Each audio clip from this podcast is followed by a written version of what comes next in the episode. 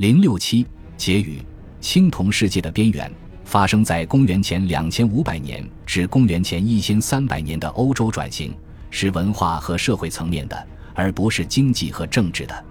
伴随城市化而来的根本变化，只不过影响了欧洲大陆的边缘。虽然青铜时代的近东出现了一系列规模不断扩大的国家和帝国，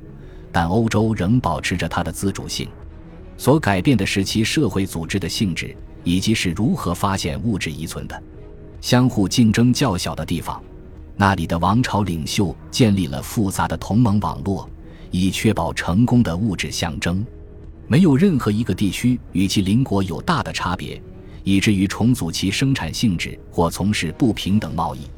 没有任何要色主宰着文化景观，强制执行领土分界或宣称拥有领土控制权。某些具有普遍价值的商品。给生产这些商品或在其分销中居于中间商地位的地区带来了农业财富以外的繁荣，但这并不是通过社会分层和对劳工的剥削来实现的，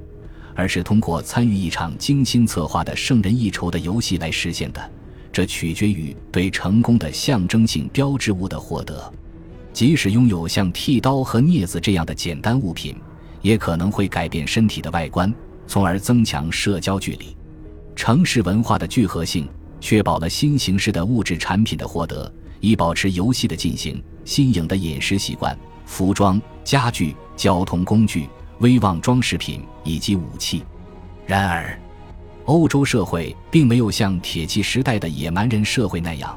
依赖于稳定流动的外来商品，它们存在于青铜时代社会体系的边缘。由于该体系的存在而发生了改变。但尚未构成其活跃部分。德国学者将这一时期的巅峰描述为或其青铜时代，即公元前一千三百年后影响整个旧大陆变化之前的青铜时代巅峰。东地中海宫殿实验的崩溃和那里的铁器时代的开始，欧洲瓮棺墓地、高加索和伊朗高地的青铜冶炼活动的激增，草原上真正游牧生活的开端。